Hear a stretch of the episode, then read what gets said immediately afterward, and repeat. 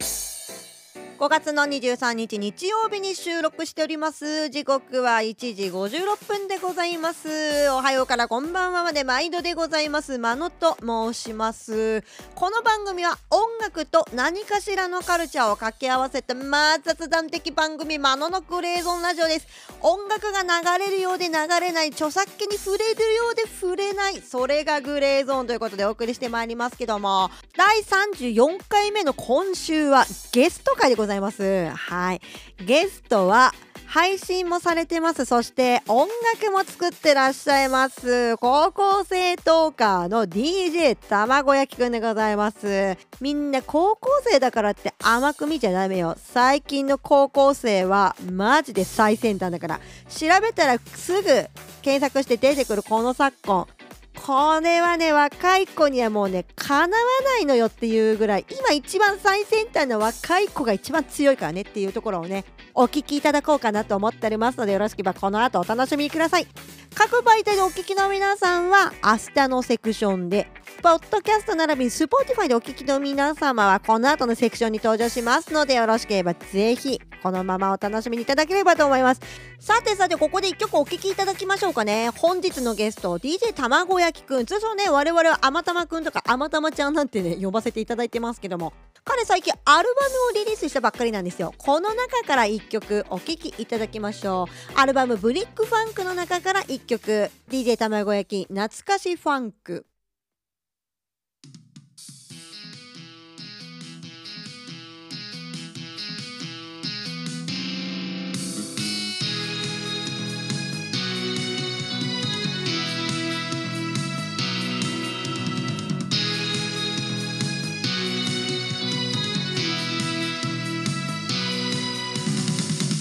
踊る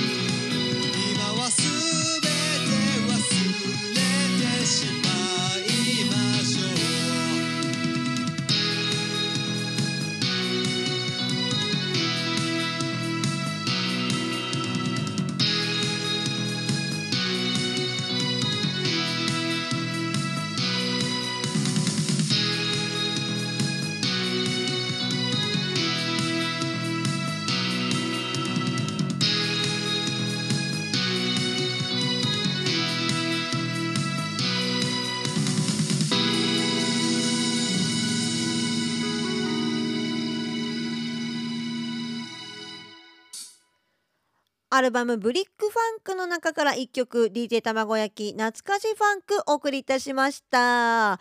こちらの曲なんですけども、ラジオトークというアプリの中で検索機能があります。この中で卵焼きと検索していただくと、彼のね、ラジオの配信ページに飛ぶことができますので、その中からぜひ探してみてくださいね。そちらではアルバム全曲でリリース公開されてますので、よろしければまるっと聴いていただくのを一つかと思います。よろしければ聴いてみてくださいね。ということで、さてさて、私の今週1週間何しとった中年コーナー行きましょうかね。まあ、ただのボケ防止のためにやってるだけなので、皆さん飛ばしていただいてあれなんで。結構なんですけどもね。記録として。っていうか、今日はね、聞いた方がいいかもよ。レコーディングの話するから。うん。で、いうのは、えっ、と、先週になっちゃうかな、もう、えー、16日の日曜日の日なんですけども、次回の新曲リリースにあたりまして私対面でレコーディングしてまいりましたやっぱり対面のレコーディング最高っすねめちゃくちゃ楽しい。うんやっぱり歌を一緒に作ってる感っていうのがね出てねすごい楽しかったですね。いい経験ですで今回はまるっと PV 作るんですよ実は。ミュージックビデオを作るのでそれにあたってスタジオの中で実は撮影も行いました。こういうことをね今週はしてきたよって話をねぜひ報告したかったっていうのとライブ配信でね実は私ちらっとだけワンフレーズだけゲストシンガーズミさんに歌っていただいた部分をオンエアしました。ただしアーカイブは残しておりません。聞けた人ちょっとラッキーだったかもねっていうねラッキー放送しましたっていうところの報告ですね。あとは理由がありましてというか欲望と理由がありまして私生放送を最近毎日やっております。だいたいね夜の10時11時ぐらいから始めること多いんですけどもまあもし機会ありましたらぜひね聞いてみてください。だいたい音楽の話か GarageBand の話かラジオこうやって作ってるって言った話しかしてないんでそこの3個どれかに興味があればあのちょっとお耳傾けていただければパーソナリティとしてちょっと嬉しいかなっていう部分ではありますのでぜひぜひといったとこなんですけどもそれもしつつ毎週のラジオも収録しつつっていうところとあと大変申し訳ないのが BGM 依頼されている皆さんお待たせしております。申し訳ございません。お詫びを申し上げます。こちらで着々と今作っておりますのでご依頼文そしてガチめのご依頼文もですねあの今作っておりますのでもう少々お待ちくださいっていう部分がねございましたね。これがねぜひ伝えたかったっていう部分なんですがもう一つね実は申し訳ないお話もちょっとしないといけなくって実はですねこのレコーディングした曲6月のそうですね。曲だけは6月の上旬。PV が6月の末リリースっていうそんな予定でね今絶賛大所帯で動いておるんですがなんと私ですねこちらの曲と同時進行でもう一つプロジェクト動いております。今ね絶賛曲作り中でここもまたね大所帯で動いてます。間の団体で動いてます。団体行動してますので皆さん。お楽しみにください。6月7月立て続けにリリースなんですが絶対損はさせません。そしてみんなを巻き込んでいきますんで一つよろしくお願いしますっていうことで。まだまだね PV 作る時のあなたのご自宅の光と影どちらかというとシルエットだったり影の美しい部分だったりの写真まだまだお待ちしてますのでよろしければぜひ私のツイッター確認していただければと思います。さてさて時間も迫ってまいりましたのでここで1曲ご紹介しましょう。今週はですねこの後登場していただきますとゲスト DJ 卵焼きくんによる選曲でございます。こちらのセクションではビリー・プレストンのですね Nothing from Nothing こちらを紹介しますね。いや高校生この曲こすってるんだと思ってちょっとビビりましたね。これね聞いたら皆さんハッとします。絶対知ってます。だけどねこれねまあベース弾きなんでどうしてもベース見てしまうんですがこのグルーブなベースもしかりタイトなんだけどファンクなピアノそしてこのノリノリの歌。これぜひ聴いてください。はい Apple Music 並びに Spotify の URL 説明文に掲載してますのでよろしければそちらからどうぞ。といったところで各媒体でお聞きの皆さんはまた明日ポッドキャスト並びに Spotify でお聞きの皆さんはこの後ゲストの DJ 卵焼きくん登場していただきます。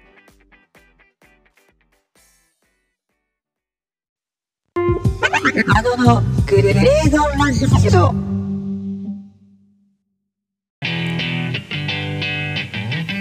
ラジオドラマ制作委員会。ビュート原作青春群像劇。僕らの愛で円描くに人気とかが集結。毎週水曜日夜みんなで作るラジオドラマ定例ライブでわちゃわちゃ配信中。主人公はそこの君だ。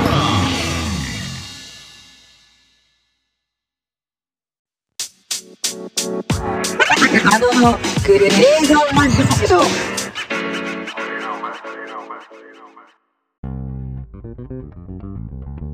マナのグレーゾーンラジオをお送りしております。さてさて本日はゲスト会でございます。こちらの方にお越しいただきました。どうぞ。どうも、DJ 卵焼きです。よろしくお願いいたします。やっと来てくれたね。いや、やっと来れましたよ。1周年だっけラジオトークそうですね。おめでとうございますしかもその1周年に合わせてアルバムもリリースされたということでそうですね。今、ラジオトークでね、公開してますけど。ということで、まあ、アルバムの話もお伺いしたいなってところとあとはさそもそも卵焼きくんのことをきっともっと知りたいっていうところがあると思うのでまずは GarageBand で曲を作られてるじゃないですか我々の共通点はおそらくそこだと思うんですけどもうんうん。 GarageBand で曲を作り始めたのはいつ頃からなんですか？そうですね。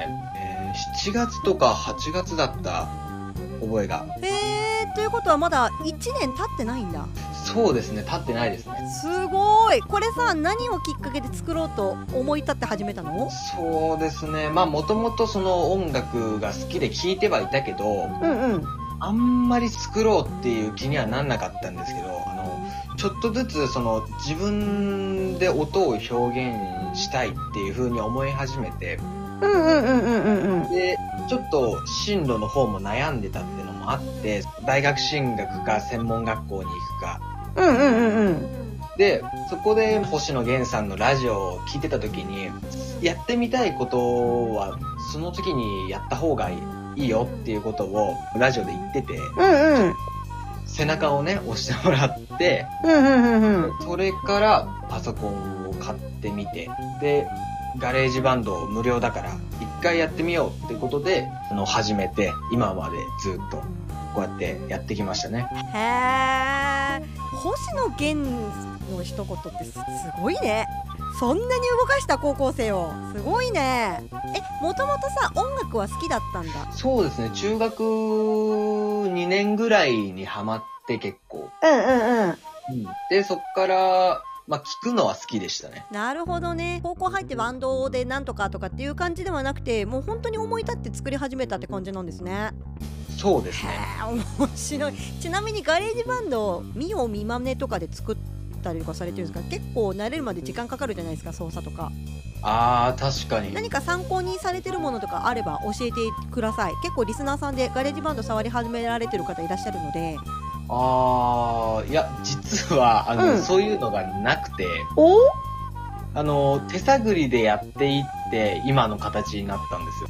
あそうなんだあそっかまあある意味感覚で操作できるっていうのは GarageBand の確かに良さだったりしますもんねうんうん。そうですね。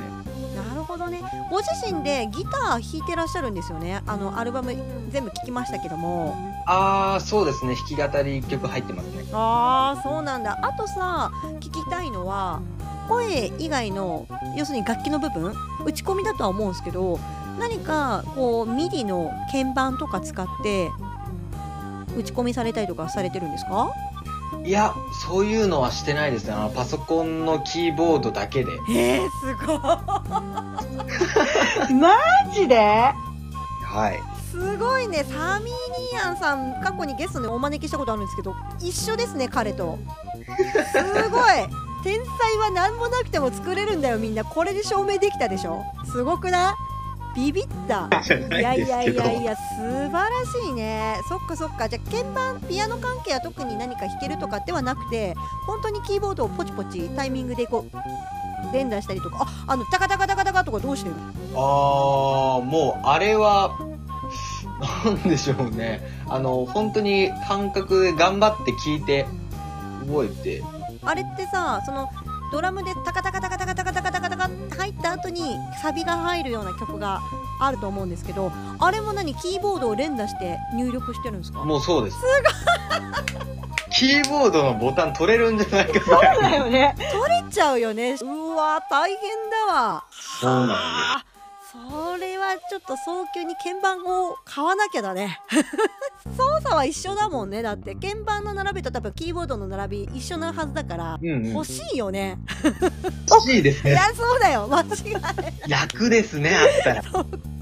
でギターはちなみに何使ってらっしゃるんですか？あー、あーアコギですね。シンプルな形のう、んうんうん、エレアコですね。へえエレアコンなんメーカーとかは何使ってらっしゃるんですか？あー、メーカーがちょっと、俺僕、あんまり詳しくないんでわかんないんですけど、どこで買った楽器屋さん？そうですね、近くのショッピングモールの楽器店で。あとは変な話楽器のギターの練習とかも並行でやりつつ作曲もしてる？そうですね、まあギターに関してはもうレッスン入ってる。あレッスン通ってるんだはい。は学びつつ、もう曲作りに関してはもう本当に手探りでずっと。なるほどちなみに今回1周年ってアルバムをリリースされてますけどこれのコンセプトとかもしあれば教えてくださそうですね。あの、タイトルがそのブリックファンクなんですよ。で、ブリックってレンガなんですけど、いうんうんあの、僕すごいなんか個人的な話で、あの、申し訳ないんですけど、レンガがすごく好きなんですよ。なんですか。まあ、理由としては、その、ちょっと大人っぽい雰囲気というか、ディープでアダルトな雰囲気が、なんか、あるじゃないですか。どっちかっていうとアーバンニューヨークっぽいインテリアの時とかにレンガ使ったりしますもんね。おしゃれな感じっていうか。なので、ちょっとそこにあやかろうと思って、今回のアルバムを作る時には、ちょっとジャジーな雰囲気を出してみたり、あの、ビッグバンドみたいなブラスを入れてみたりとか、あの、結構そういうのを意識して作ったところはありますね。なるほどっていうことはタイトルからというかそういうイメージからこう連想させる話今されましたけどそこが聞きどころだったりするっていう感じですか？そうですね。はい。特に結構コンスタンスに曲出されてましたけどこれは結構大変だったなとかってあります？そうですね。や、あのーまあ、今回アルバムを出し、出あの、出したんですけど、うん。あの、すぐ新曲を出したんあですよ。ー聞きました。あ、マジですか、はい。あの、えー、卵焼きさんのラジオトークのページのトップにピン止めされているあの曲で間違いないでしょうか？あ、そうです。あーぜひ皆さん聞いてみてくださいね。なかなか良かったよ今回のも 本当ですか？うん。ありがとうございます。そうですね。だから、そういうスパンの短さとか、あの、アルバムをせっかく出したのに、あの、また新曲をすぐ出していいのかなとか、いろいろ考えたり、うんうん。したのはあるんですよ。うんうんうんうん。もうちょっとアルバムに、あの、視点を合わせてもらって、もうちょっとしたら出そうかな。でもでもアーティストとかで結構いますよアルバム出すんだけどシングル話題で出すとかいますよわざと今はちょっと配信の世の中になっちゃったからあんまり手法としてないですけどまだまだディスクがやっぱ盛んだった時はそういう手法で売ってらっしゃる方もいましたよはあ、じゃあもう、そういうことで。いろんなことにああやかっている卵焼きくんなんですけどさてさてさてこの、えーセクションではあの曲をねまたまたご紹介いただけるということでどの曲にいたしましょうか？今回は、あの、星野源の3をね、ちょっと紹介したいんですけども、はいはいはい、あの、まあ、僕が音楽にハマるきっかけになった曲う、なんんだって星野源信者だもんねあの一言でそれだけ動くってことはそうだよねいや、そうなんですよね。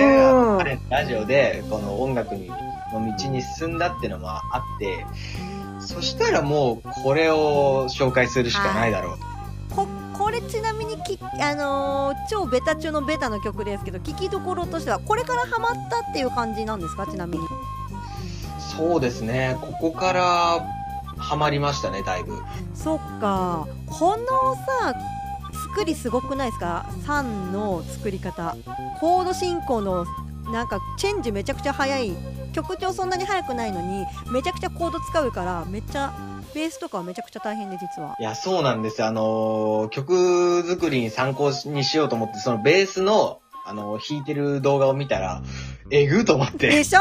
すごい大変なんですよ。半端ねえなと思って、そうなんです参考にしてしようと思って参考にできない曲3なんですけどもはい。Apple Music 並びに Spotify の URL 説明文に貼らせていただきますのでまあね皆さんご存知だと思うんですけど一度ねそこのベースの部分注目して聞いてみてください。ということで次のセクションでは卵焼きくんと実は我々世代じゃないんですが YMO 好きなんだよねっていうことで YMO についての対談していこうと思います。引き続きよろしくお願いします。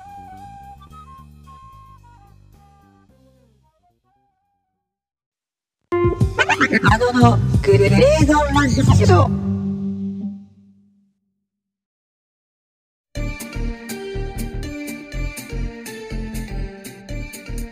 マナのグレーゾーンラジオをお送りしておりますさてさてこのセクションもこちらの方にお付き合いいただきますどうも DJ 卵焼きです。よろしくお願いいたしますます。ということで私と卵焼きくんの共通点は実は GarageBand で音楽を作ってるだけではないんですよ皆さん。そうなんです。そうですね。ね。実はまあ音楽ね我々2人とも好きなのは共通なんですけどもね特に YMO 好きなんだよねっていうところで YMO の話がしたくて今日はゲストにお呼びしたってそんな感じでございますいやーありがとうございます。僕もねすごく好きなんで。いつぐらいからハマったの？YMO だって若いじゃん。待って今18歳？17ですね。17歳なんだ。うわー。いつハマったの？いやーこれがね高校1年生だから2年前ぐらいか。えー、何きっかけだったの？ちなみにこれはもうもう僕大体そうなんですけど星野源つながりなんですよ。あーやっぱそうなんだそこなんだねそうですね。で細野晴臣さん。はいはいはい、ね細野さんベースの細野関さんね係がそうですそうです星野源と関係が深いということで YMO ってあの名前は知ってたんですけど詳しく聞いたことはなかったので聞いてみようってことで聞いたら「おめすげえめっちゃいいじゃん」ってハマったんですね。なるほど。うん、私なんだろうなきっかけ。えー、きっかけか。あの超売れたアルバム「ソリッド・ステッド・サバイバー」ってアルバムあるじゃないですか。はいはいはい。あれ自体が私ディスコグラフィーっていうあのディスクガイド本を読むのがすごい好きなんですけども洋楽ばっかり載ってる中にそれだけ邦楽が載ってたんですよ。おおこれは聞かんとあかんっていうので聞いてドハマりしたっていうのがまあ最初のきっかけ。それもね二十歳ぐらいだったかなでも。あー若いです、いやいやいやいや、あなたに比べたら全然なんだけど。いや今の子さもう勝てないよね。っていうのは我々の若い時ってまだまだネットがどうこうとかもあったけど多少。Spotify ディグってとかっていうことではなかったから調べるまでの時間差というか時間がかかるのよ多少。これが今ないじゃん。ギュンってすぐ調べられるからこれはかなわんわと思ってますよ。本当に。だってもう生まれた時が最先端なんだもん。いやーそうですね。それはすごくありがたいですけど。うん。うん。逆にでもわ悪いところないっしょだって。いやただその分アナログに弱いんですよ僕たち。アナログ？はい。だから難しいことに関してはあのよく分からずに触ってる部分があるんで。ああそういうことか。物はあるけど使い方ようわからんとなんとなく使ったら扱えたっていう。そうですそうです。ああなるほどね。なんとなくでできちゃうんでパソコンを目の前にしてどうしようって一旦考えるんですよ これはどう使うんだろうってのがワンテンポあるんで。ああそこそこまあまあ一応そこでの時間差は発生してるよっていう若者の主張ね。そうです。な それを踏まえて YMO のどのアルバム好きですか？あーでもそうですね。あの一番最初にアメリカの方でリリースしたアルバムあるじゃないですか。イエローマジックオーケストラの US 版のやつかな？あそうですそうです。うんあれがやっぱ好きですかね。あれいいよね。ジャケットがかっこいいよね。いやかっこいいですあれ。あれはしびれるよ。で前回あの、まあ、某媒体の生放送で音楽の話をしていた時に、いや YMO と言ったらファイヤークラッカーでしょっておっしゃったのがこちらの高校生作曲家のあまたまくんなんですよ。皆さん。いやーそうですね僕ですね。いやこれなんで知ってんだよと思ったもん私しかファイヤークラッカー選んでくるか普通ライディンとか言うんちゃうんかいと思ったもん。いいやーでもライディーンも好きですよもちろんやまあそうだね。うんあのそうそう黄色いねジャケットのあのアルバムももちろん好きですけどやっぱりやっぱファイヤークラッカー大好きですねいいねあれ。とんでもないですよ私ねこの話をねするにあたっていろいろと考察してたんだけどうんうんやっぱり増殖が一番好きかな。いいですね。増殖いいよね。これはあのまあ私たちまだ形にもなってない頃にテレビでやってた、スネークマンションのリンクしてるアルバムにはなるんですけど要するにこのアルバムの中でちょっと寸劇みたいなのが入ってたりとかするんですけどこれの中の10曲目に、えーと「マルチプライズ」っていう曲が入ってるんですよ。これが要するにスペシャルズって洋楽のスカのバンドがいてはいはいはいこれが70年代とか80年代か。80年代ぐらいに出てるバンドなんだけどこれの完全にねインスパイアみたいな感じもう完全に影響を受けて作った、えー曲とも言われてるんですよ、はあすっげえ興味深いですねそれ、うん。だから YMO って細野さんベース高橋幸宏さんドラム、で、うん。坂本龍一さんがキーボードとか、まあ、あのタンス使ってたりとかしてるわけじゃない。なんだけど、ギターから始まるのよこの曲。はあマジっすか。謎なのよ、うん、っすげえ。ていう面白さがあるので私はこれを押すかなっていう部分と。ああいいですねそれ。あの、うん。聞いてみようと思います。ぜひぜひ聴いてみてください。はい。あとはそうだな。どんなアルバムとか聴いたりとかありますか？そうですね BGM ってあるじゃないですか。あるね。あれもちょくちょく聞いてますね。いいね。BGM に81年リリース。うん。これってさ何入ってたっけ？あ Spotify 今見てますよ。あ歯磨き粉が歯磨き粉じゃない。歯磨歯ブラシがなんか洗ってるやつ。歯磨き粉だって。ーいやでもそういうやつですよね。そうだよね。ああこうやってすぐ調べられるの超便利よね。で Spotify はさすごいのはさ普通のアナログ版と普通にリマスターのと2パターン入ってんのよ。ああ確かに。これがおすすめです、ああ線のナイフとか入ってるやつか。あ UT 入ってるやつじゃん。あ UT は熱いね。ーいいですねかっこいいねかっこいいっすよあのさ UT の新しいやつがあるんすよ。あそうなんですか？新しいやつがねいつに出たんだっけなあれ。コーネリアスが出てんのよ。あそれがめちゃくちゃ熱かったりするのでぜひ探して聞いてみてください。すぐ見つかると思うんでサブスクで。いやー聞いてみてください本当に。あまたまくんはさサブスク何か入ってたりしますか？あ僕は Apple Music ですね。あそっか Apple Music 信者か。仲間ですね、い、いね。そっかそっかいややっぱ使いやすいですよね。アップ使いやすい。うん。ただ Spotify の方がプレイリストとかでさやり取りするときなんか Spotify 信信者っていうか多いんだよ。これがちょあっと謎で。最近の私おばはんの疑問でございます。ーいや確かに謎ですね。ね謎でしょ？あ、うん。でちなみにさ YMO の話で発生しますとはい。おのおのピンで活動されてるじゃないですか、あーそうですねみんな、うんこのピンの方々の曲とか聞かれたりしますか？あーそれこそだから細野晴臣っていう人を、うん。あの調べていく中でハッピーエンドとか。そういうバンドサウンドの影響とかも受けたりしましたね。あーなかなか面白いね君は。そこ行ったか。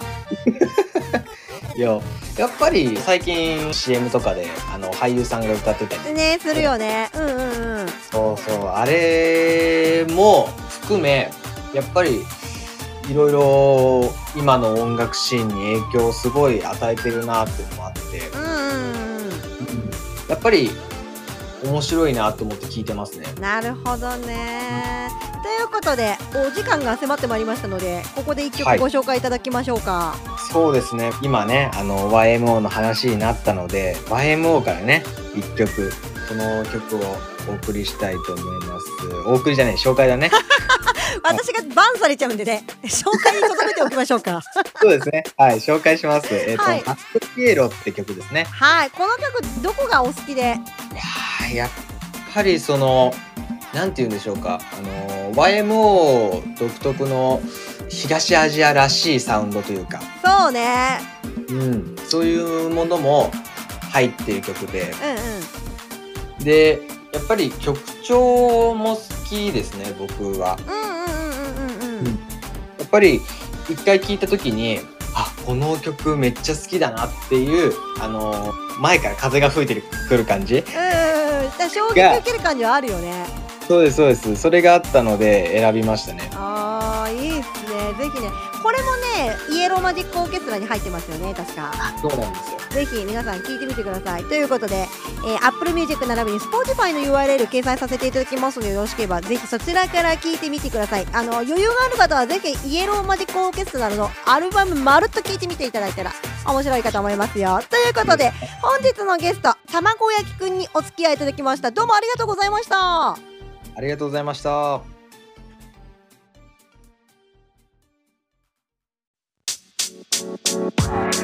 あののグレーゾーンマンショ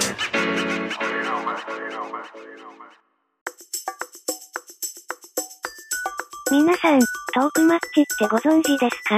トークマッチとは、ラジオトーク内の話し手と話し手を結ぶ、マッチングサービスです。アンケートに答えながら、トークマッチに登録。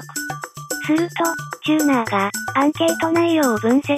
普段出会わないようなマッチングがされ、通知が来ます。公式アカウントと相手の話し手を交えた、チャットで基本ルールが伝えられ、あとは、日程調整、そしてラジオ収録やライブ配信、スタートです。ぜひ登録し、素敵な仲間を見つけてくださいね。声と声を結ぶトークマッチ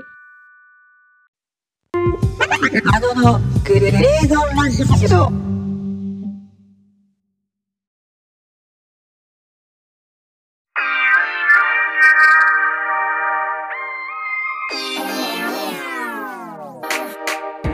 お送りしてまいりました「マノのグレーゾーンラジオ」エンディングです。ということで来週のお話を少ししていきましょうね。来週なんですけど通常回でございます。続考えるヒットなどまたマニアックな音楽の話も続々としていきますのでよろしければぜひぜひお楽しみにください。そしてお便りいっぱい頂戴しておりますのでお便りもねご紹介できればと思っております。来週よろしければぜひお聞きくださいね。実はですねこの収録では収まりきらず私たちこの後2時間今日喋ってるんですよ。えー、もちろん相手は先ほど出ていただきましたゲスト DJ 卵焼きくんと2時間喋っておりました。本編の中で聞けなかったですね。音楽の話作曲の話は YMO の話も少ししましたかね。ここを補足としてまとめたものを上げさせていただこうと思っております。ただしラジオトークというアプリ限定でございます。もしよろしければ皆さんそちらでぜひチェックしてみてくださいね。といったところで、番組ではお便りをお待ちしております。そうですね、そろそろ6月に入るので、またゲストの方オファーはバンバンしているんですが、あなたが聞きたいこういう音楽と何か掛け合わせた話などあございましたらぜひお気軽に説明文の中にお便りのね、フォームございますので、こちらからよろしければお送りください。ということで、お時間参りました。それではまた来週、さよなら。